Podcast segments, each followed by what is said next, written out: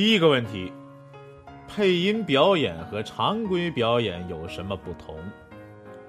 要说相同啊，情绪啊和面孔啊、表情啊，啊，甚至肢体语言啊，都有相同之处。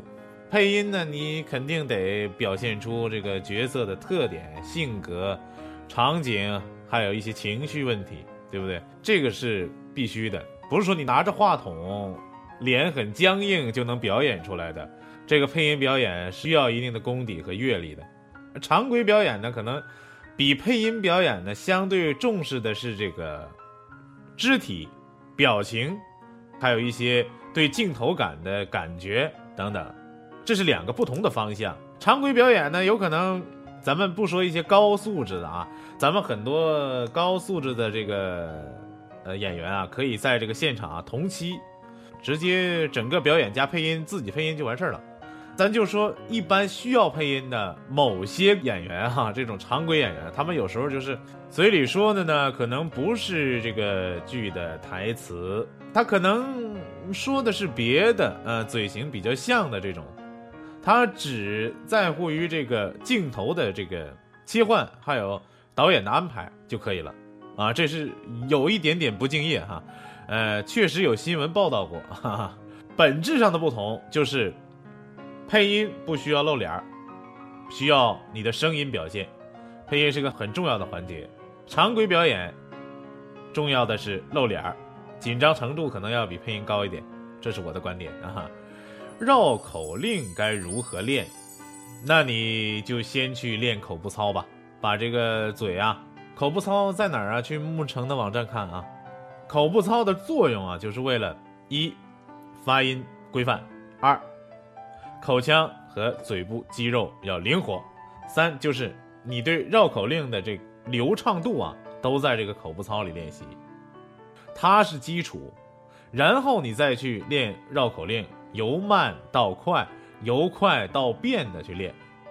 举个例子来说哈，我经常说喷麦问题啊，喷麦问题也是需要用绕口令去练的哈。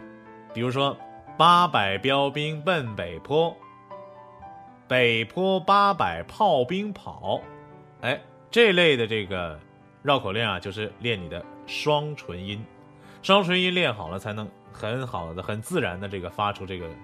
一呀，带一的韵母啊，或者是在呃坡或者是波的这个字哈，更准确，更不容易喷麦。如何用丹田运气？这个需要练气息，气息的基本功啊，用鼻子吸气，闻花一样的闻，体会这个小腹部这个隆起，然后用嘴轻轻的呼出去啊，这口气，小下腹部啊就缩回去了，这样的一个感觉叫做这个气息练习。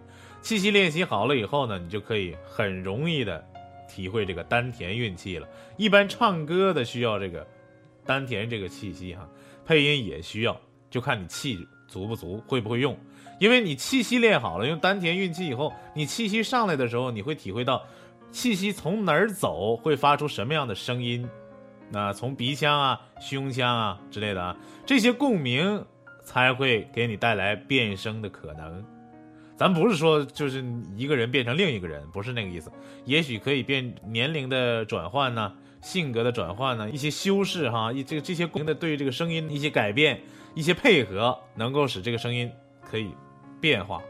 为什么激动时的声音会变大啊？与前面的音量成鲜明对比，录音的时候不稳定，时好时坏。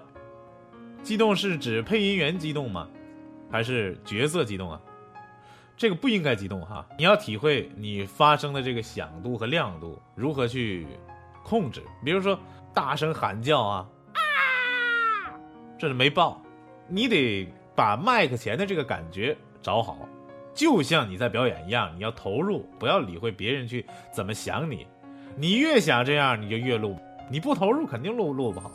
另外这个声音不稳定啊，那就是你气息的问题了啊，你基本功好了肯定就稳定了。还有你经验问题，读的多了自然就稳定了。你不可能说我正专注着某一件事情，我又想着另外一件事情，然后啊那个那个啊那个那个，那你肯定就不稳定。这个声音不稳定是在乎你自己控制的问题，还有基本功的问题，还有经验的问题。如何避免舌尖音？不注意的时候，容易经常吞字，有时候后鼻音出不来。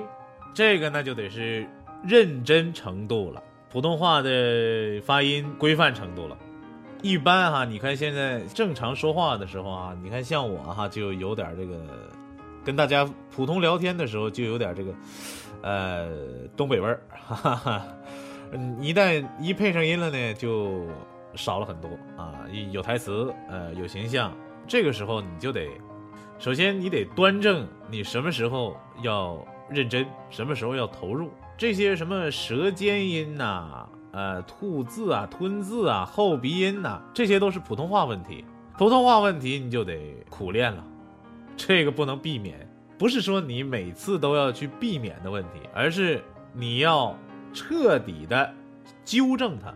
纠正不等于避免，你要慢慢的去纠正，用你的毅力去纠正。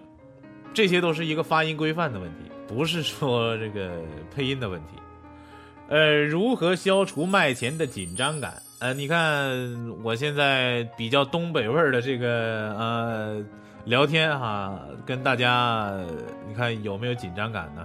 关于紧张感啊，我就一句话：多上台，你就明白，台前的紧张只是暂时的，只是前几次会有这样的感觉，后几次那就没有了。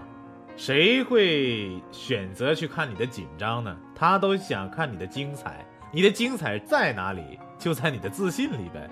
你对你的这个角色定位和这个发音基础啊很有想法的，很自信的话，你会完全投入的放开去录。你放开了，哪还会有这个紧张感呢？你紧张为了什么？就是不自信呐，哈哈，就是不相信自己会怎么怎么样，对吧？如何掌握古风的发音方式、重音？这个问题有点怪。如何表现时装剧的现代感？这个问题也挺怪。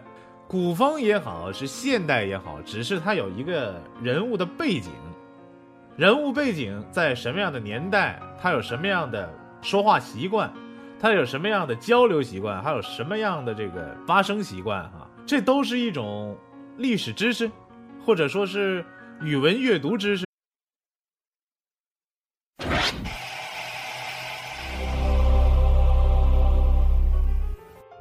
第一个问题，配音表演和常规表演有什么不同？要说相同啊，情绪啊和面孔啊、表情啊，啊，甚至肢体语言啊，都有相同之处。配音呢，你肯定得表现出这个角色的特点、性格、场景，还有一些情绪问题，对不对？这个是必须的，不是说你拿着话筒。脸很僵硬就能表演出来的，这个配音表演需要一定的功底和阅历的。常规表演呢，可能比配音表演呢相对重视的是这个肢体、表情，还有一些对镜头感的感觉等等，这是两个不同的方向。常规表演呢，有可能咱们不说一些高素质的啊，咱们很多高素质的这个呃演员啊，可以在这个现场啊同期。直接整个表演加配音，自己配音就完事儿了。咱就说一般需要配音的某些演员哈，这种常规演员，他们有时候就是嘴里说的呢，可能不是这个剧的台词，他可能说的是别的，呃，嘴型比较像的这种，他只在乎于这个镜头的这个切换，还有导演的安排就可以了。啊，这是有一点点不敬业哈。呃，确实有新闻报道过，哈哈。本质上的不同就是，配音不需要露脸儿，需要你的声音表现。配音是个很重要的环节。常规表演，重要的是露脸儿，紧张程度可能要比配音高一点，这是我的观点啊。绕口令该如何练？那你就先去练口部操吧，把这个嘴啊，口部操在哪儿啊？去牧城的网站看啊。口部操的作用啊，就是为了一发音规范，二口腔和嘴部肌肉要灵活，三就是你对绕口令的这流畅度啊，都在这个口部操里练习。